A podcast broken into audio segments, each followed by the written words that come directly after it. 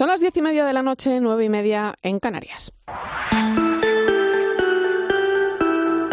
Irene Pozo. La linterna de la iglesia. Cope, estar informado.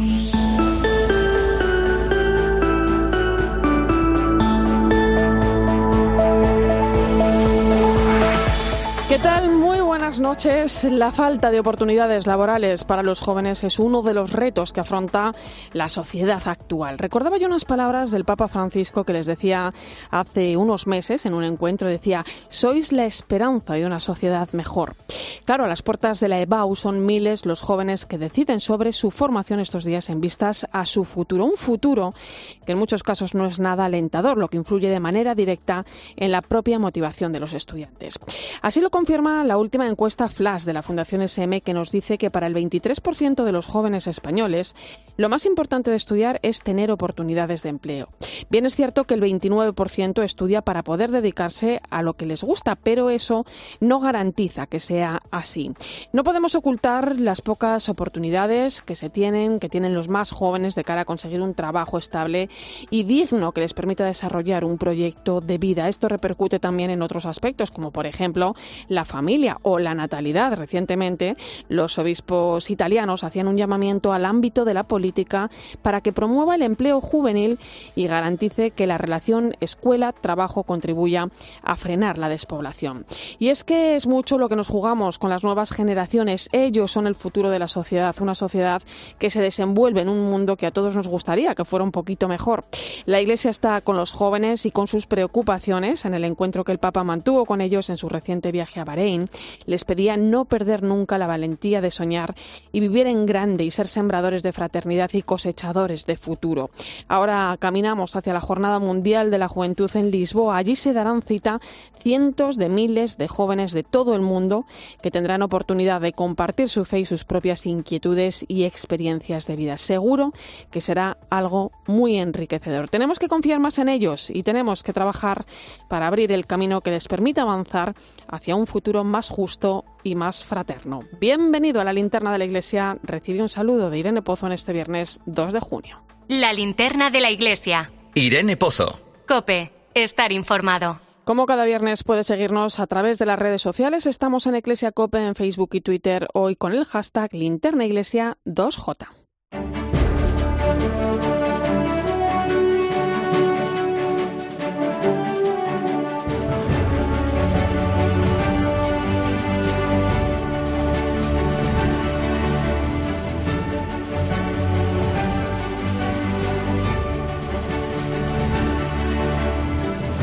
La Iglesia en España ha celebrado este jueves una jornada en torno a la protección de menores. En ella ha presentado la instrucción sobre abusos sexuales que se aprobó en la última asamblea plenaria celebrada en el mes de abril. Faustino Catalina, buenas noches. Buenas noches. Esta instrucción es una guía práctica sobre cómo actuar ante casos de abusos sexuales a menores y personas vulnerables al servicio de las oficinas diocesanas y de las congregaciones religiosas, pero también de toda la sociedad. Un documento que unifica las distintas legislaciones para evitar la proliferación de normas particulares y reforzar las garantías jurídicas. La instrucción sobre abusos sexuales es el primer texto normativo en el mundo elaborado por una conferencia episcopal en vigor para todas las iglesias del país. Su presentación como instrucción nos va a permitir un trabajo más seguro, más rápido y más homogéneo a todos los organismos eclesiales implicados en la protección de menores. Palabras del secretario general de la Conferencia Episcopal, César García Magán, sobre esta instrucción que insiste en la obligación de colaborar con la justicia cuando existan pruebas o indicios racionales de un posible delito. También se refirió al dolor y vergüenza de la Iglesia ante los casos de abusos, una lacra social que exige cambios en la formación y protección de los menores. Podemos decir que como iglesia somos un pueblo avergonzado, pero esperanzado. No nos cansaremos de pedir perdón, pero tampoco nos cansaremos de atender a las personas que sufren esta lacra en cualquier lugar. Ni tampoco nos cansaremos de poner los medios para que la iglesia siga siendo y sea cada vez más un lugar seguro para niños y jóvenes. La Iglesia continuará en este trabajo de protección de los denunciantes y sus familias con el acompañamiento espiritual, médico y psicológico.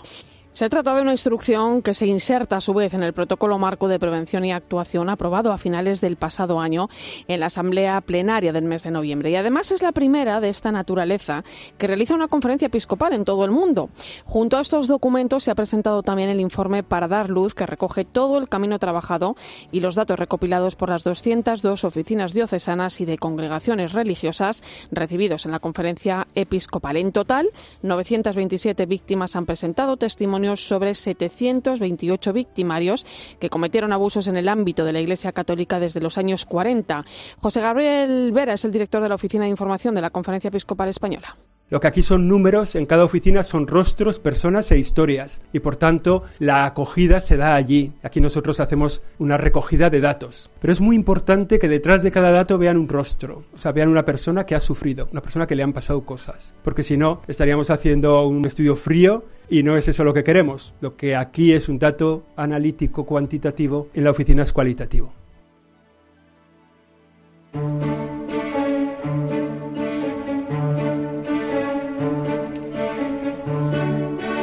Pues para entender mejor el significado de esta jornada y estos informes y documentos elaborados por la Iglesia, vamos a retroceder unos años atrás, sin perder de vista el camino que se viene recorriendo en los diferentes pontificados. Vamos a situarnos en febrero de 2019. En ese momento, el Papa Francisco llama a los presidentes de las conferencias episcopales del mundo a una cumbre sobre protección de menores en el Vaticano. De esta cumbre salen compromisos concretos, por ejemplo, la creación de las oficinas diocesanas. Pero en España ya se venía trabajando desde hacía meses a través de una comisión de trabajo encabezada por el entonces obispo de Astorga, Monseñor Juan Antonio Menéndez, que surgió tras la carta que el Papa Francisco había enviado a los obispos norteamericanos en la que les instaba a combatir todas las formas de abuso de poder, abuso sexual y abuso de conciencia. Fue en ese momento, en 2018, cuando la primera comisión ejecutiva de la Conferencia Episcopal Española acuerda la conveniencia de actualizar los protocolos que databan del año 2010.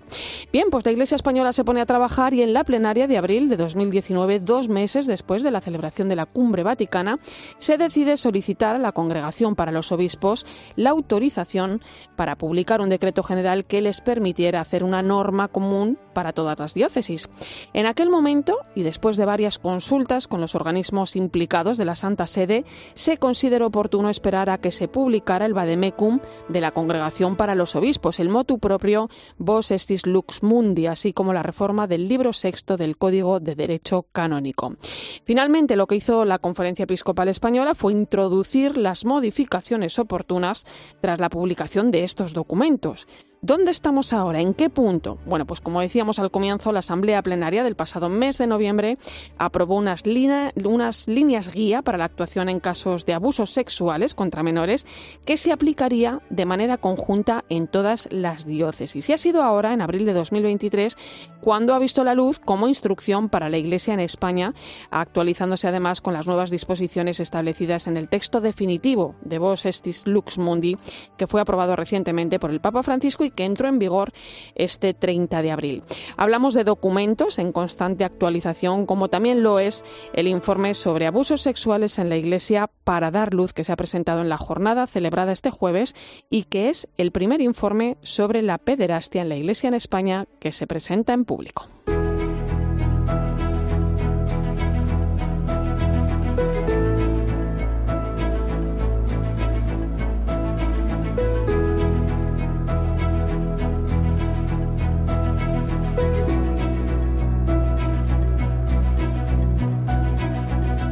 Pues de todo lo que venimos abordando hablamos ahora con el secretario general de la Conferencia Episcopal Española, al que saludamos en este momento, Monseñor Francisco César García Magán. Muy buenas noches. Buenas noches, Irene, ¿qué tal?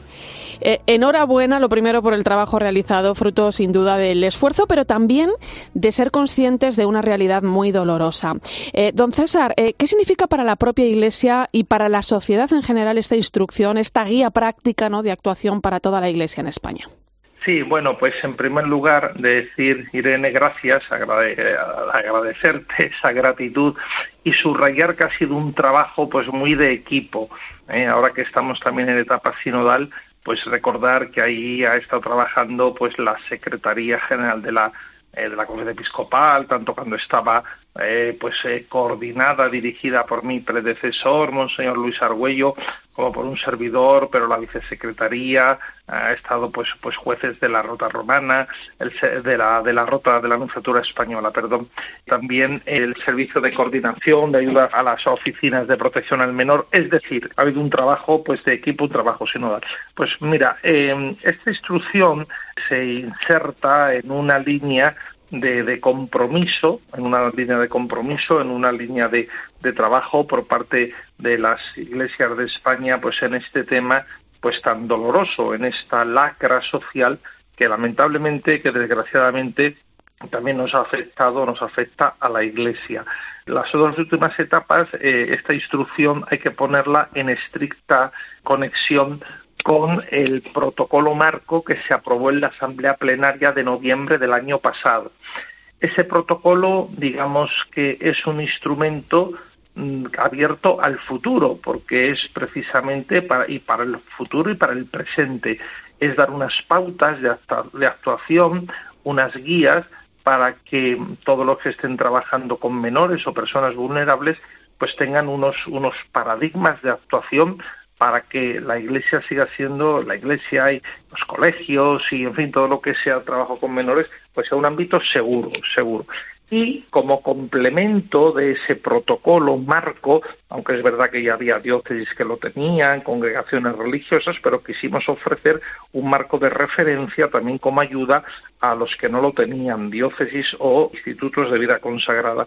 Pues en la plenaria de abril de este año se aprobó esta instrucción esta instrucción que también tiene un recorrido largo de trabajo porque en primer lugar pues se pensó que el ropaje, aunque el contenido material es prácticamente el mismo, ha cambiado el ropaje, el vestido jurídico.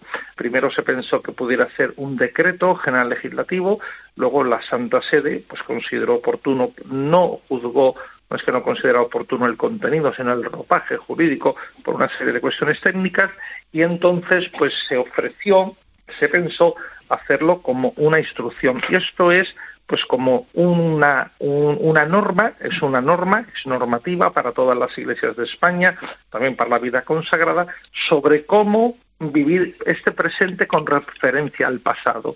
Es decir, los casos de denuncias, de señalaciones que se reciben en las oficinas de protección al menor o aquellos que directamente se ponen en conocimiento de los obispos, de los vicarios, etcétera, pues tener unas pautas de actuación que están perfectamente alineadas con lo que es la legislación universal de la Iglesia y actualizada, porque en esa legislación universal de la Iglesia ha habido, pues ha habido un proceso, un íter también de actualización, de cambio, pues la última, la, el nuevo libro sexto, que es el derecho penal del Código de Derecho Canónico eh, latino, y entonces lo que hacemos es concretar, concretar esa normativa para la aplicación de la ley. Una instrucción es una norma de carácter administrativo, no es una ley, sino que es una norma derivada que depende de, en este caso, de toda esa legislación de la Iglesia Universal para aplicarla. Intentamos aplicarla a nuestra realidad concreta e intentamos que sea una ayuda para los que tienen que aplicarla.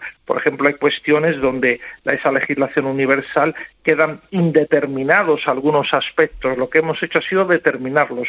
¿Con qué intención? ¿Con cuáles objetivos? Pues con la intención de dar una seguridad, dar más seguridad a, a, las víctimas durante esa investigación, durante ese posible proceso, dar rapidez y también tener una más homogeneidad entre las distintas diócesis y entre las distintas mm, vidas consagradas, es decir, los que tengan que afrontar, en este caso, eh, pues casos de, abuso a menores o personas vulnerables. Eh, la instrucción, eh, bueno, es la primera de esta naturaleza realizada por una conferencia episcopal en todo el mundo, ¿no? ¿Podría servir de ejemplo? O sea, ¿es aplicable en otros lugares o en otras realidades eclesiales o sociales? Efectivamente, es la primera instrucción. Nos consta que de algunos dicasterios de la curia romana ha sido valorada muy positivamente. Yo he tenido ocasión de departir pues con algún eh, superior de algún dicasterio de la curia romana y así me lo ha eh, testimoniado personalmente.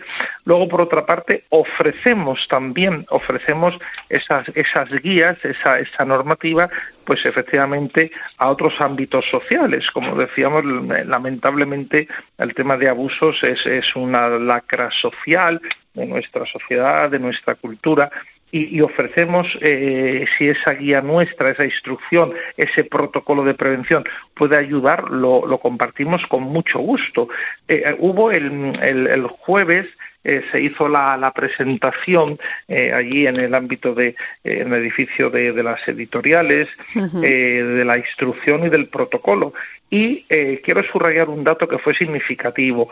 Invitamos a miembros de otras confesiones, a otros hermanos cristianos y a representantes también pues de, de otras religiones como, como judíos y musulmanes. Había también representantes cristianos de, de la Federación Española Evangélica y del eh, ortodoxos del Patriarcado de Rumanía. Y vinieron todos, vinieron todos, nos agradecieron mucho la invitación y hubo alguno pues que se interesó y nos dijo si le podíamos facilitar o si podían acceder a esos materiales. Le dijimos que por supuesto, porque entre otras cosas, Irene, son públicos, están colgados en la página web de la Conferencia Episcopal Española, o sea, que cualquier persona personas de ese ámbito religioso, civil, educativo, de trato con menores, pueden acceder a ello y con mucho gusto hemos dicho que los brindamos también como una colaboración con la sociedad. Eh, hablamos de una guía práctica que unifica en un solo documento toda la normativa canónica vigente que regula la actuación eclesial, eh, pero que también refuerza el derecho penal, pero no lo sustituye, ¿no? Tampoco la obligación que tenemos cada uno de nosotros de comunicar a la Fiscalía si tenemos conocimiento de algún caso que, creemos, ¿no? Que se debe investigar, ¿no? Esto es importante también, o sea, la Iglesia tiene su propio código de derecho canónico, pero no sustituye al procedimiento civil. Por supuesto, por supuesto, sí. hay dos, dos aspectos que has indicado y que son importantes subrayar. El primero, que en esa eh, sucesión de normas que se ha ido dando por parte de la Santa Sede en este tema eh, pues con consiguientes derogaciones anteriores, cambios, por ejemplo, en el número de años de la prescripción del delito, hasta llegar últimamente que se puede levantar esa prescripción, etcétera, pues lo que se ha puesto, eh, se ha, digamos, organizado se ha ordenado, se ha sistematizado pues esa normativa con, con, con, indicaciones muy prácticas para saber ante un delito en ese momento qué legislación estaba vigente, etcétera. Y por otra parte, como señalaba, sin sustituir para nada a, a, lo que es la normativa penal canónica, recogida fundamentalmente en el código y en otras normas extracodiciales, bueno, pues hay aspectos, como digo, que no estaban concretados. Entonces, ¿qué se ha hecho? No se ha dado una, una normativa contra esa ley, pero sí más allá de esa ley, lo que técnicamente se llama preterleyem, es decir, más allá de la ley se han concretado aspectos, se han complementado. No hay nada que poder contra la ley porque precisamente la instrucción es una normativa administrativa derivada y no puede ir contra la ley universal. Y luego en esa normativa efectivamente no hay una sustitución o una contradicción entre lo que dice el derecho canónico y lo que nos obliga el ordenamiento eh, jurídico español.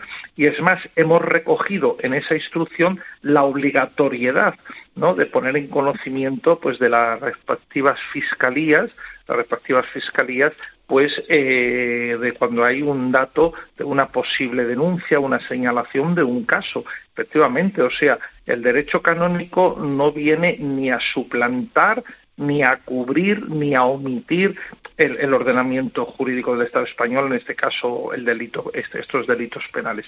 Mire, mm, aquí yo creo, yo creo que debemos de estamos remando todos en la misma barca y en la misma dirección. y, esa misma dirección es luchar contra los abusos, esa lucha, esa misma dirección es hacer de toda la sociedad, de todos los ámbitos de la sociedad, el educativo, el lúdico, el festivo, el recreativo, el familiar, el, ámbito religioso, entornos seguros para todos los menores y personas vulnerables. Y lamentablemente las personas pues que han sido víctimas, víctimas de abusos en el pasado, por supuesto que encuentren en esos instrumentos que son instrumentos para qué? Pues para garantizar la acogida, la restitución de la justicia, el acompañamiento, eh, la, reparación, la reparación de ese daño y por lo tanto eh, la sociedad civil tiene esos instrumentos en su ordenamiento eh, penal y nosotros tenemos también nuestro eso en nuestro ordenamiento, pero no son contrapuestos, sino que hay que hablar de una en lo que queremos una colaboración y una coordinación. Em, en la jornada celebrada este jueves se presentó también el informe sobre abusos sexuales en la Iglesia, eh, un informe, por cierto, que se ha entregado también al defensor del pueblo y que lleva por título para dar luz y que además de recoger todos los protocolos, la legislación vigente o el trabajo que están llevando a cabo eh, las oficinas diocesanas, no, bueno, pues ofrece cifras concretas, no, son los datos que han llegado desde las oficinas diocesanas y las congregaciones religiosas a la conferencia episcopal. En total, 927 víctimas han presentado testimonios sobre 700, 728 eh, victimarios que cometieron abusos sexuales en el ámbito de la Iglesia Católica desde los años 40. ¿no? Eh, ¿Qué balance hacemos de todo esto? Sí, pues mira, esa presentación del informe, que la, también se ha valorado mucho, eh, pues eh, ayer jueves se valoró mucho, ¿no? Y como tú señalabas, se ha ofrecido al defensor del pueblo como un signo también de esa colaboración, de esa cooperación que hemos tenido, que hemos, que queremos tener, que queremos tener, pues con esa oficina que había recibido un encargo del, del, del Parlamento pues como, mm, como dice el nombre, ¿no? Como dice el nombre, es para dar luz y es toda una declaración de, intenciones, ¿no? Es esa mirada, una mirada al presente y, y, al pasado. Y entonces recogemos, recogemos los datos que nos han pasado las oficinas de protección al menor, sabiendo, sabiendo que no es una foto fija, porque lo que es un informe que hemos llamado es un informe vivo, porque como tú decías, eh, son seis volúmenes donde se recogen todos esos protocolos, todas eh, herramientas de protección que hay en diócesis y en congregaciones religiosas, se recogen todas las modificaciones legislativas ¿no? que hay a nivel de, de, la Iglesia y luego se recogen esas cifras, esas cifras que mm, no tenemos que quedarnos, no tenemos que quedarnos en la frialdad, digamos, de las cifras, sino que tenemos que ver que detrás de cada uno de esos números hay personas y personas con un sufrimiento, personas con heridas, personas con unas roturas de, de existencia. Y entonces, bueno, pues como, como iglesia eso queremos dar luz y esa luz tiene que venir de nuestro compromiso y esa luz, en definitiva última, pues la que tenemos que ofrecer es la luz de, de Cristo. Él también fue un inocente, un inocente que sufrió injustamente. Él, él, fue un inocente que sufrió injustamente y esa es la luz que tenemos que dar nosotros. Y eso se tiene que concretar, evidentemente, pues en el acompañamiento, en la acogida, en la escucha, en la, en la justicia restaurativa, en la justicia restaurativa. Es decir, parte de esa justicia integral es el proceso jurídico, pero también queremos que va más allá, porque, bueno, en una, un acompañamiento, un acompañamiento integral. Entonces, eh, ese informe, pues, pues, pues bueno, es una una recopilación, como tú decías, de lo que nos ha llegado desde los años 40, de los años del siglo pasado, que es cuando se tienen las primeras constancias de personas que nos han hablado de casos, pues está cerrado a diciembre del 22. Eh, está vivo, está vivo porque ese informe se va actualizando pues con los datos, ¿no? Con los datos que, que nos vienen. y, bueno, también, también el, hacerlo público, el hacerlo público, Irene, eh, hay que leerlo también, pues que es un, un compromiso, un compromiso también de la Iglesia española por eh, bueno pues como yo comenté el jueves no pues para del dolor para pedir perdón por ese dolor y ofrecer esperanza.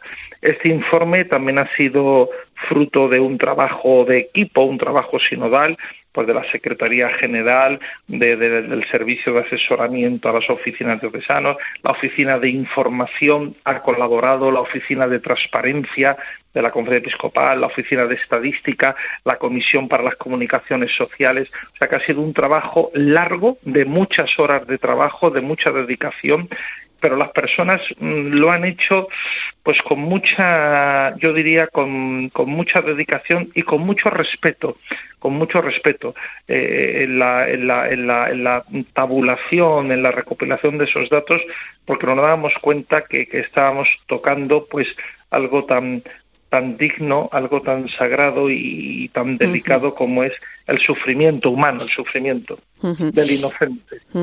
eh, don César, con toda la maquinaria ya en marcha, tanto en prevención como en actuación, eh, ¿cree usted que el problema de los abusos en la Iglesia, no, al estar, eh, bueno, al tener mayor control, no, y seguridad, no se puede negar, eh, dará paso a que realmente nos demos cuenta de que estamos ante un gran problema social que afecta a muchos otros sectores? O sea, ¿puede el ejemplo de la Iglesia trasladarse a otros ámbitos? Pues mire, yo creo, yo creo, como le decía antes, ¿eh? los números son números y no podemos quedarnos en los números, porque eh, por encima de los números y de estadísticas y de porcentajes están las personas. Y, y, solamente, solamente un solo caso de abuso lo haría gravísimo. Pero bueno, también eh, estadísticas y, y, números que no damos nosotros, sino que dan otras instituciones que son ajenas a la Iglesia, ¿no? De carácter en general educativas, de carácter de educación, al menos incluso la propia Fiscalía, pues nos dice que lamentablemente, lamentablemente, este es un problema, es un problema social, es un problema de la sociedad, es un problema cultural, ¿no? Y, y, ojalá, ojalá que, que, todos, todos de verdad, y arrimemos el hombro en los distintos ámbitos, cada uno en su competencia y cada, cada autoridad civil en los distintos ámbitos y niveles, estatal, autonómico, municipal, del ámbito educativo, del ámbito social, del ámbito eh, deportivo, de lo asociativo, pues para, para, para, para quitar esa, esa lacra, para quitar esa lacra. Pues, Monseñor Francisco César García Magán, secretario general de la Conferencia Episcopal Española, gracias por ayudarnos a ver con más claridad el trabajo que viene realizando la Iglesia en prevención y actuación en materia de abusos, especialmente, como usted decía, con las personas más vulnerables. Es un camino importante. Un fuerte abrazo. Bueno, pues muchas gracias y nada, gracias también a ustedes por la labor que hacen pues de, de información y de formación desde COPE en general y desde su programa en particular.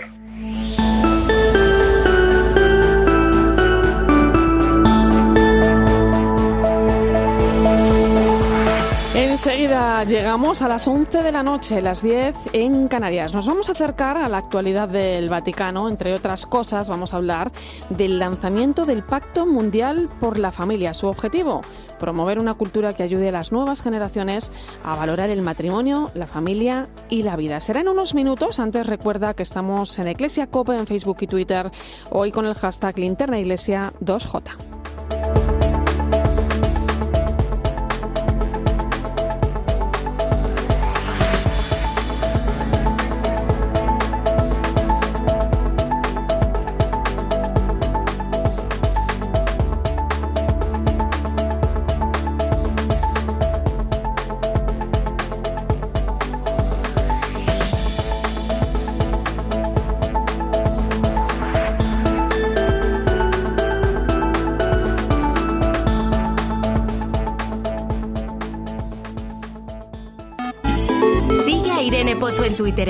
En arroba eclesiacope, en nuestro muro de Facebook, eclesiacope y en cope.es. En España, el carnet de conducir no tiene una fecha de caducidad. Sin embargo, a partir de los 45 es necesario renovarlo cada 10 años. A partir de los 65 años tenemos estudios que dicen que las capacidades y las destrezas, en este caso cognitivas, digamos que bajan. Una modalidad nueva de turismo, porque es que con Y podemos aprovechar para ver un pueblo precioso. En Cope de 10 de la mañana a 2 de la tarde, los sábados y domingos, el mejor entretenimiento lo encuentras en fin de semana. Bienvenido a fin de semana de Cope con Cristina López Slichting. UMAS, mutua especialista en seguros para el sector educativo. Ofrecemos una solución integral para los colegios y guarderías. Daños patrimoniales, responsabilidad civil, accidentes de alumnos. Más de 1.400 centros ya confían en nosotros. Visítanos en umas.es. UMAS, más de 40 años de vocación de servicio. Escuchas la linterna de la iglesia. Y recuerda, la mejor experiencia y el mejor sonido solo los encuentras en cope.es y en la aplicación móvil. Descárgatela. Protégete de las alergias estacionales con HSN. Productos naturales basados en extractos de plantas, vitaminas o minerales. HSN pone a tu disposición fórmulas con ingredientes naturales para cubrir tus necesidades. Compra en hsnstore.com. Ofertas diarias y envíos gratis desde 15,90. HSN. Nutrición de calidad para una vida sana. Si te preguntan qué emisora escuchaste ayer, di Cope. Escucho Cope todas las mañanas yendo al trabajo en el coche. Yo me pongo la Cope cuando voy a correr, la llevo los cascos. La verdad que Cope me aporta información, datos, entretenimiento. Cope me da mucha compañía. Cope, la radio en la que crees.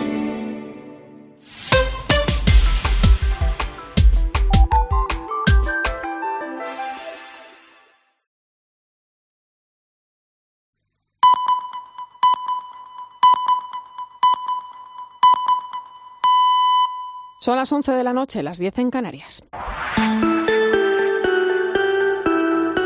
Irene Pozo. La linterna de la iglesia. Cope, estar informado.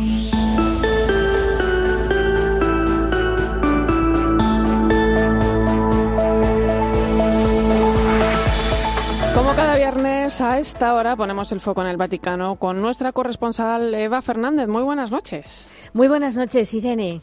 Eva, el Vaticano acaba de presentar el Pacto Mundial por la Familia, una iniciativa apoyada por el Papa que nace del Dicasterio para los laicos, la familia y la vida, junto con la Pontificia Academia de las Ciencias Sociales y que busca promover, bueno, pues una cultura de la vida, ¿no? y de la familia, ¿no? que se hacen tan necesarias, ¿no? en el mundo actual. Cuéntanos. Sí, y nada menos eh, que un pacto mundial, que esto suena así fuerte porque lo es, ¿no? Un gran pacto mundial por la familia que en palabras del propio Francisco tiene como objetivo promover una cultura de la familia y de la vida que ayude a las nuevas generaciones a valorar el matrimonio, la vida familiar y la belleza de generar y custodiar la, la vida humana. Con esta iniciativa eh, se pretende poner en marcha algo muy importante, ¿no? que es un diálogo entre la pastoral que la Iglesia viene realizando en este terreno y los centros de estudio e investigación sobre la familia que están presentes en las universidades católicas de todo el mundo. ¿no? Es una forma de trabajar en equipo para que todos puedan compartir y beneficiarse de las propuestas que cada uno pone en marcha. ¿no?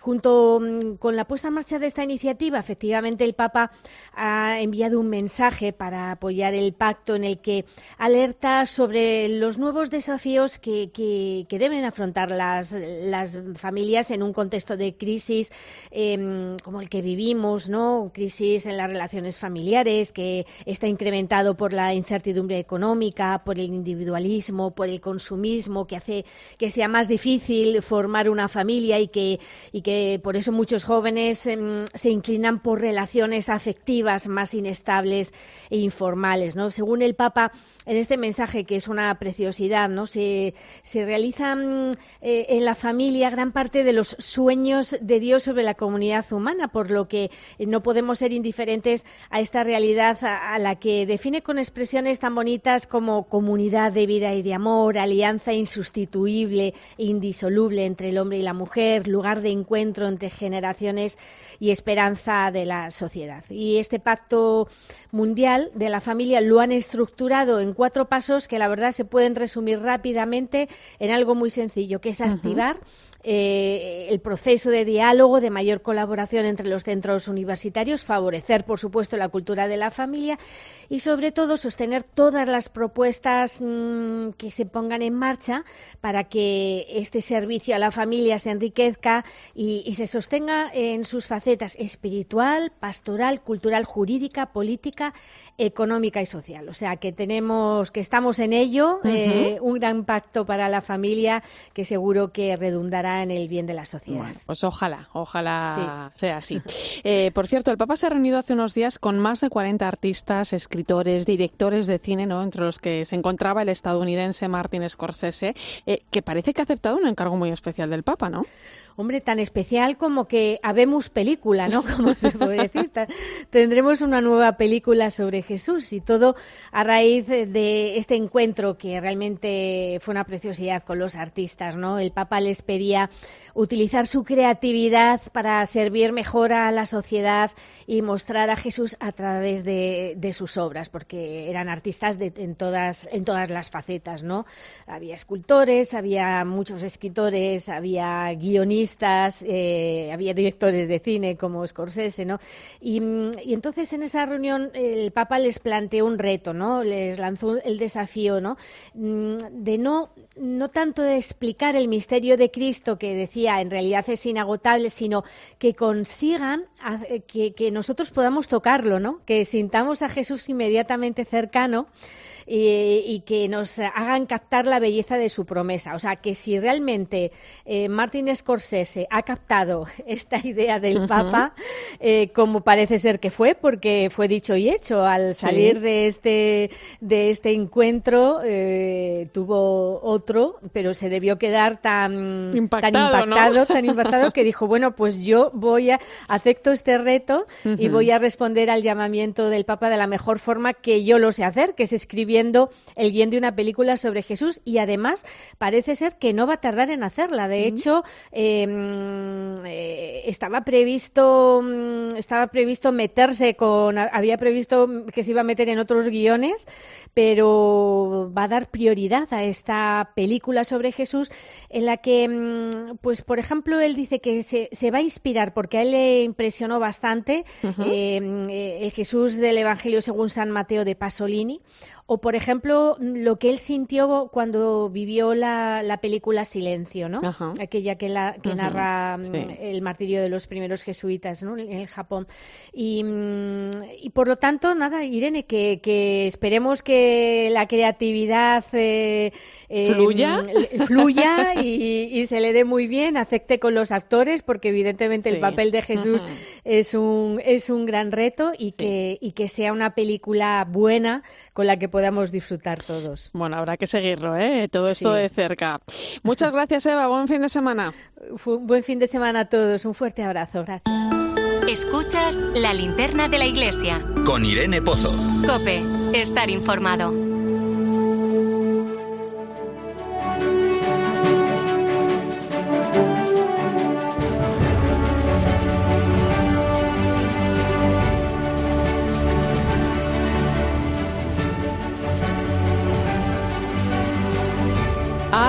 Hay más noticias, Nacho de Gamón, muy buenas noches. Buenas noches, Irene. Volvemos a España. Este domingo la Iglesia mira de forma especial a la vida contemplativa. Celebramos la jornada Pro Orantibus. Este año en su mensaje los obispos resaltan que en el luminoso horizonte de la vida contemplativa está generar esperanza, que es el lema precisamente de la jornada de este año. Monseñor Manuel Herrero, el obispo de Palencia y responsable de la vida contemplativa, recuerda que los religiosos contemplativos no viven fuera del mundo, sino que viven en él y están comprometidos con él viven y trabajan para compartir con los demás, no solamente dentro de la propia congregación, sino también con la sociedad, con los más indefensos y necesitados, pero sobre todo el valor de la oración. Y a nosotros esto nos debe llevar a qué? Pues también a despertar la esperanza. Podemos ser nosotros generadores de esperanza, con nuestras palabras, con nuestra oración y con nuestras obras. La Pastoral de la Carretera ha celebrado esta semana la jornada Enjugar las lágrimas para recordar a las víctimas de los accidentes de tráfico. Una jornada que comenzó a celebrarse en el año de la misericordia, en 2016, con el objetivo de acompañar, rezar y dar una palabra de aliento y de esperanza a las personas que viven con las secuelas de haber sufrido un accidente de tráfico y a las familias que han perdido a un ser querido en la carretera. José Aumente es el director de este departamento en la conferencia episcopal. Esas personas necesitan que se las mire como personas y que nos acerquemos como María lo hizo con esa delicadeza en Isabel y sobre todo llevándoles a Jesús, llevándoles un sentido de trascendencia y de estar con ellos, sobre todo escuchar, les gusta relatar cómo aconteció, ¿no? Porque se sienten un poco aliviados y después también pues queremos ser como María los que nos sentimos obligados a no llevarnos a nosotros mismos, porque ella llevó a Jesús. Más cosas. Caritas Española ha destinado 214.000 euros a un programa de lucha contra la trata en Ucrania. Y es que desde que se produjo la invasión rusa de Ucrania, las violaciones de los derechos humanos en el país han sufrido un gran aumento, especialmente en la zona ocupada por Rusia. Distintas fuentes estiman además que más de 100.000 menores han sido trasladados a Rusia de manera forzada con fines de explotación sexual, laboral, tráfico de órganos y alistamiento forzoso. Por ello, Caritas trata de prevenir esta lacra, de identificar a las víctimas entre la población más vulnerable y de brindarles servicios para su integración social. Carmen Gómez de Barreda es la responsable de la campaña Caritas con Ucrania.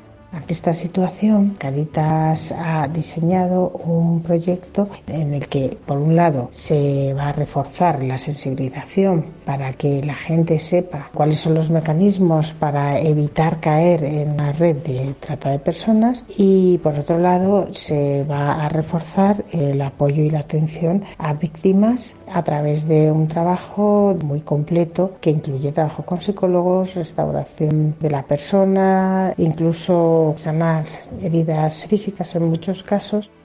Nos vamos ahora a Santiago de Compostela, donde ya está todo preparado para que mañana Monseñor Francisco José Prieto tome posesión como nuevo arzobispo de Santiago. Será en una ceremonia en la Catedral Compostelana mañana a partir de las 11 de la mañana, que se podrá seguir por 13. Monseñor Prieto era hasta ahora el obispo auxiliar de la Archidiócesis Cope Santiago. Paula Pájaro, buenas noches. Buenas noches. Sí, mañana la ceremonia arrancará a las 11 menos cuarto de la mañana con la recepción en la puerta del Obradoiro de la Catedral. El nuncio apostólico de su santidad en España, Monseñor Bernardito Auza, presentará al nuevo arzobispo. Y antes de entrar a la Catedral de Santiago, Monseñor Francisco José Prieto besará la reliquia del Lignum Crucis, un relicario del siglo XII realizado en Jerusalén. A las 11 está previsto que comience la misa solemne de toma de posesión. Monseñor Francisco José Prieto fue ordenado obispo el 10 de abril de 2021 es ourensano del 68, licenciado en Teología Patrística por la Universidad Gregoriana de Roma y doctor en Teología Bíblica por la Universidad Pontificia de Salamanca. El sábado 1 de abril conocíamos su nombramiento al frente de la Iglesia Compostelana. Sucederá a Monseñor Julián Barrio, que desempeñó esta misión desde febrero de 1996. Bueno, y acabamos nuestro repaso en Ávila, donde también van a tener nuevo obispo, aunque será más adelante, Nacho. Sí, concretamente el próximo 15 de julio será ordenado obispo y tomará posesión de la diócesis Jesús Rico García, que hasta ahora era el rector del Colegio Español de Roma, es operario diocesano y tiene 68 años. Cope Ávila, Beatriz García, buenas noches. El sacerdote Jesús Rico García será el nuevo obispo de Ávila, un nombramiento que llega siete meses después de que Monseñor José María Gil Tamayo, obispo de Ávila durante cuatro años, asumiera la diócesis de Granada. Este lunes le hemos conocido y ha tenido las primeras palabras para la que será su diócesis. Asegura que asume su nueva tarea con paz y con serenidad. Os confieso que asumí esta encomienda pastoral con paz y serenidad pues como decía San Pablo, sé de quién me he fiado. Agradezco al Santo Padre que haya puesto en mí su confianza para desempeñar este importante y delicado ministerio. Rector del Pontificio Colegio Español de Roma desde el año 2020, Jesús Rico García será ordenado obispo de Ávila el próximo 15 de julio en la Catedral de San Salvador. Pues Nacho de Gamón, muchísimas gracias. Hasta la semana que viene. Gracias a ti, Irene. Escuchas la linterna de la iglesia. Con Irene Pozo. Cope, estar informado. Son las 11 y 12 minutos de la noche, 10 y 12 en Canarias. Entramos en tiempo de tertulia. Hoy me acompaña en el análisis el rector de la Universidad Eclesiástica San Damaso, Javier Prades. Bienvenido. Buenas noches, Irene. Cristina. Y la directora del semanario Alfa y Omega, Cristina Sánchez, bienvenida. Irene, ¿qué tal? Buenas noches. Bueno, pues eh, comenzamos hablando eh, sobre eh, un documento. El Dicasterio de Comunicación del Vaticano ha lanzado esta semana pues un texto en el que analiza el uso de las redes sociales y ofrece una reflexión pastoral sobre la implicación de los propios cristianos en la esfera digital. No es una guía, sino un documento que trata de promover una reflexión en torno a nuestra presencia en las redes sociales, donde muchas veces predomina el ruido y la polarización que no suman nada al camino de la fraternidad y el diálogo que promueve la Iglesia. ¿no? Eh, ¿Cómo veis esto, Javier?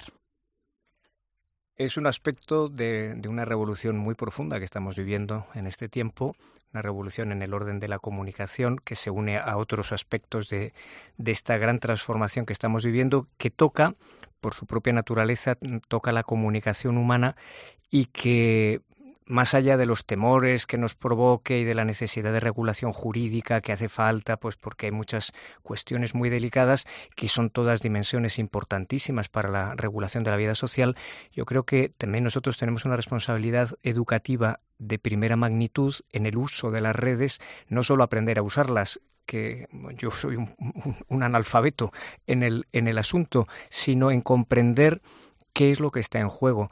Y, está en juego eh, la comunicación, la comunicación social, la comunicación entre personas que implica eh, el desvelarse de lo verdadero, el reconocer la verdad, distinguirlo de lo falso. Este es un problema perenne de toda civilización humana, que ahora adquiere este nuevo ropaje y tenemos que entrar y discernir en una tecnología muy sofisticada una cuestión, esta primera que apunto, de todo el fenómeno de la, del desvelarse de la verdad en la comunicación entre personas.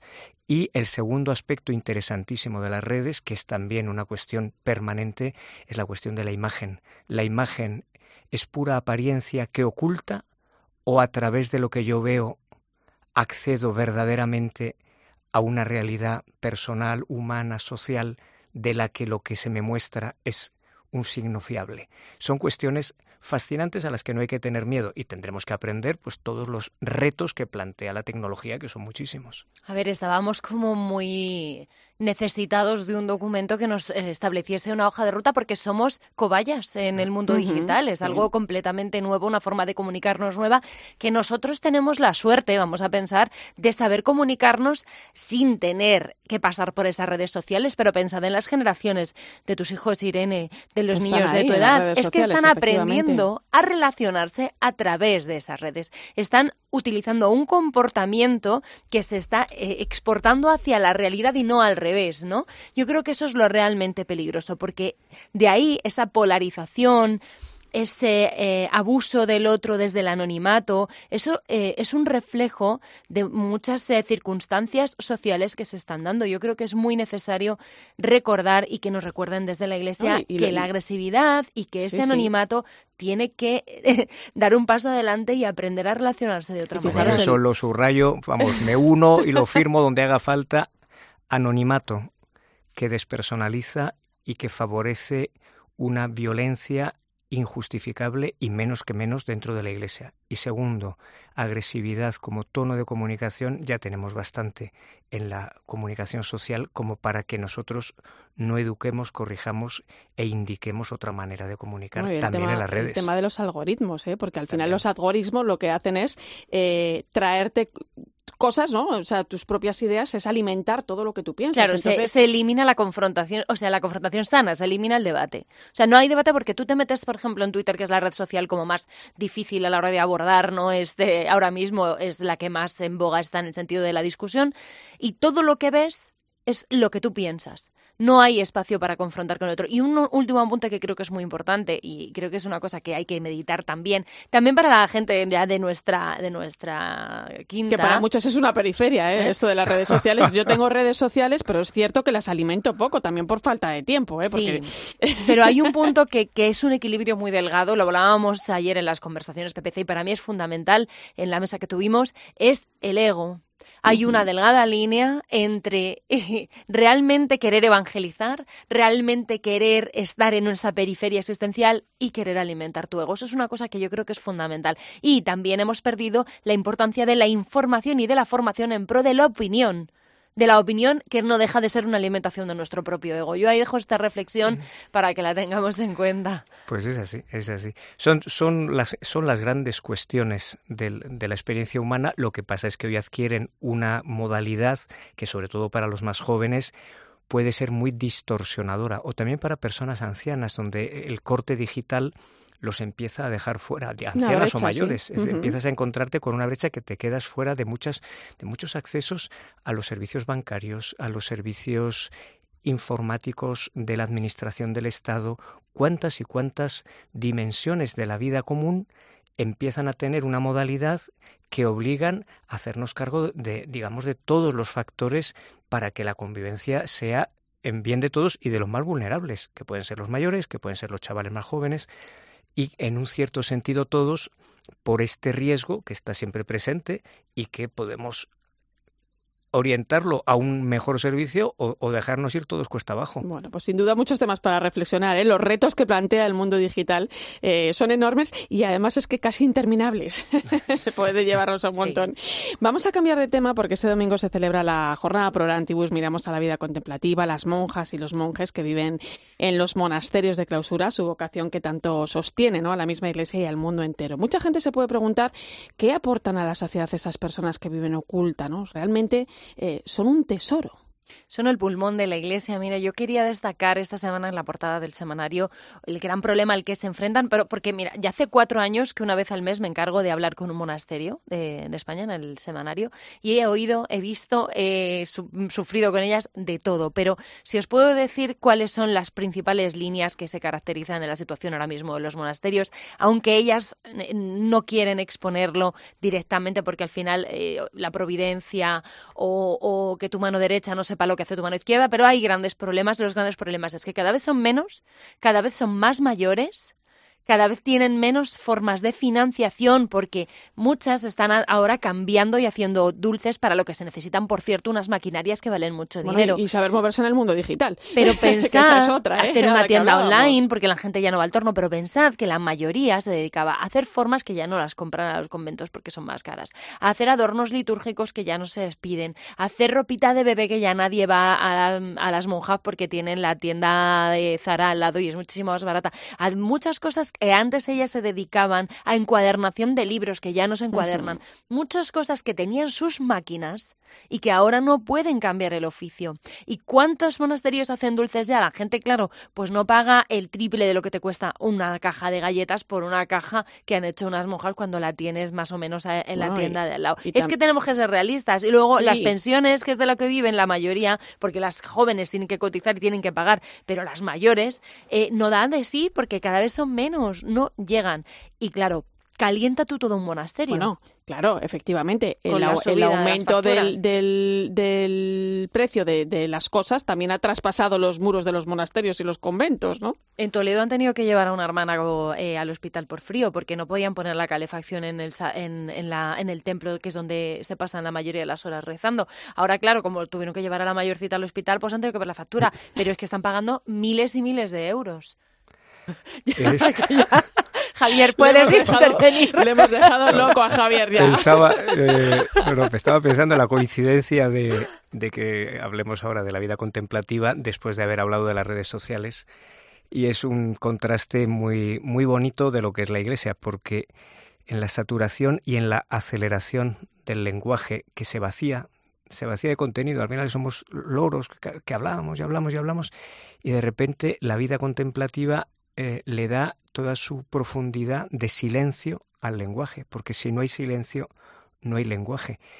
Y esto lo entiende hasta el más ateo, que puede no comprender el significado teológico, teologal, cristiano de la entrega de la vida de Jesucristo, todos perciben, intuyen que la desaceleración del ritmo y la hondura del silencio devuelven su brillo a las palabras, que es lo que perseguimos estúpidamente y afanosamente en el ponernos en el escaparate de las redes tantas veces para ser más ocurrentes, más ingeniosos, más frikis que nadie, y de repente en el silencio las palabras cambian de, de profundidad y por lo tanto de valor de comunicación. Es una cosa fantástica. Bueno, por eso hay que comprarle las galletas y ayudarles a que tengan calefacción o que si tienen que ir al hospital encuentren quien les lleve. Y a leer también al Fay Omega, que lleva un reportaje fabuloso esta Omega semana. por tantas razones. y también invitamos, por cierto, que sigue en cines la película documental Libres, eh, que nos habla precisamente de esa belleza de la vida contemplativa y que de verdad que uno no sale igual del cine después,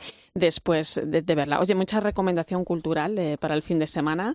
Em, pasamos también por la Feria del Libro de Madrid, cita importante en España, donde encontramos libros de todo tipo, también están presentes las editoriales religiosas, donde, bueno, además de los autores clásicos, encontramos pues títulos muy sugerentes, ¿no? Una aportación muy interesante, ¿no? De la Iglesia en el ámbito editorial. Venga, una recomendación a nuestros oyentes. ¿Algún libro? Yo muy rápido, dos. Mira, que no tienen nada que ver. Uno se llama Desde la Aurora de Busco, que es de Amadeo Cencini, y me está encantando porque habla de educar en la sensibilidad que muchas veces en todo esto que hablamos de la formación, tanto en la vida consagrada, en los seminarios, se nos olvida ¿no? Eh, educar y recordar que la sensibilidad está ahí y que no se puede anular. Y eso es una cosa muy interesante, dadas muchas circunstancias que nos estamos encontrando ahora, también en torno a, entornos de abusos de poder, de conciencia, pues cómo las personas tienen que educarse en las emociones y no anularlas, y así hay muchas cosas que luego no sucederán. Y muy rápido, uno para mujeres, vista chinesa de una mujer que fue violada en Río de Janeiro, maravilloso. Javier. Pues se ha presentado ahora en la Feria del Libro un, un, trabajo colectivo de un grupo de 35 jóvenes universitarios españoles que lo han titulado Un futuro sin Cristo, Voces de una generación. Son gente del mundo universitario eh, haciendo, digamos, eh, su, su, camino de fe y su camino de vida universitaria provenientes de, de todas las áreas y de todas las sensibilidades de la vida de la Iglesia en España, una cosa muy original y muy novedosa, muy interesante. Bueno, pues ahí queda eh, esas recomendaciones. Ha sido un placer, como siempre, Javier Prades. Hasta otra. Buenas noches, gracias. Y Cristina Sánchez, muchísimas gracias. Gracias a ti. Y terminamos hoy en apoyo a las víctimas de la tortura. El Papa Francisco ha querido fijar su mirada ante esta realidad y hacer un llamamiento a la abolición de la tortura en todas sus formas y en todo el mundo. Es, es su videomensaje para este mes de junio. Ana Medina, buenas noches. Buenas noches, Irene. Es curioso que la imagen que traigo esta noche para visión general fuera censurada por mi ordenador. Como sabes, Irene, muchos cortafuegos evitan que nos lleguen imágenes sensibles y en este mes el vídeo del Papa lo es. Y es que denuncia la tortura que sigue siendo parte, desgraciadamente, de nuestra historia actual. El Fondo de Contribuciones Voluntarias de las Naciones Unidas para las Víctimas de la Tortura ayuda a unas 50.000 víctimas cada año en todas las regiones del mundo. Mi ordenador seguramente detectó la palabra tortura y negó mi acceso a las imágenes que acompañan la petición de oración del Papa para este mes de junio, pero he podido verlo y os lo recomiendo.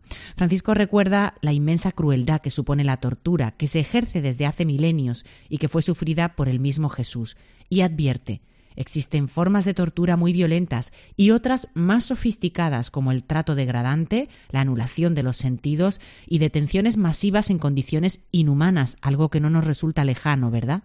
Y nunca, ninguna, es justificable bajo ningún pretexto. El Papa pide que nos unamos para orar en este mes de junio para que la comunidad internacional se comprometa concretamente en la abolición de la tortura, garantizando el apoyo a las víctimas y a sus familias. Y yo sumo otra petición no hagamos cortafuego con nuestra indiferencia a realidades dolorosas como esta que piden urgentemente nuestra repulsa y nuestra acción comprometida.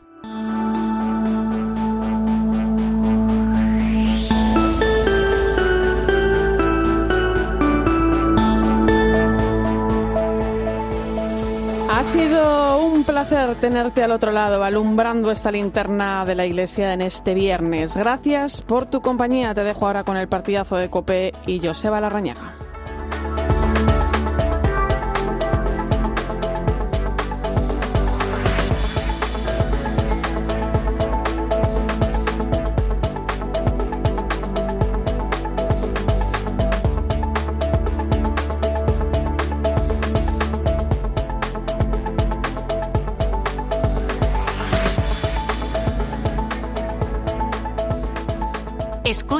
La linterna de la iglesia. Con Irene Pozo. Cope, estar informado.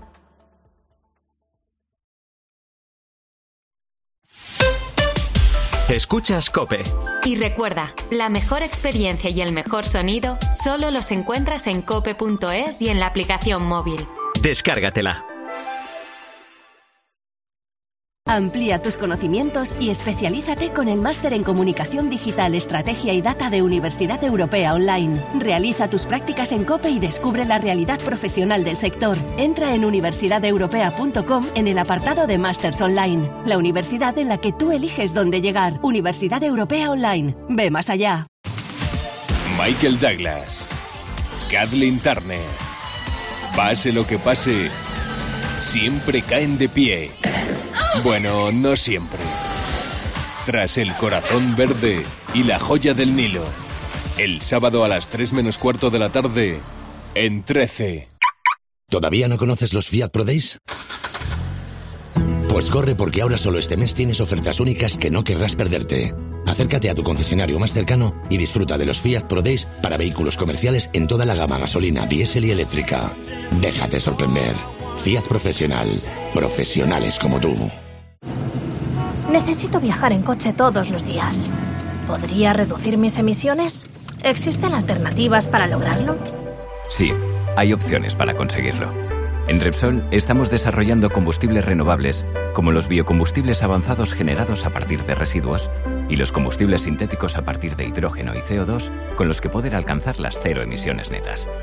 Descubre este y otros proyectos en Repsol.com. Repsol, inventemos el futuro. Dime lo que compras y te diré que dejas. Dime lo que ahorras y te diré tus sueños. Que después de todo, el progreso es eso.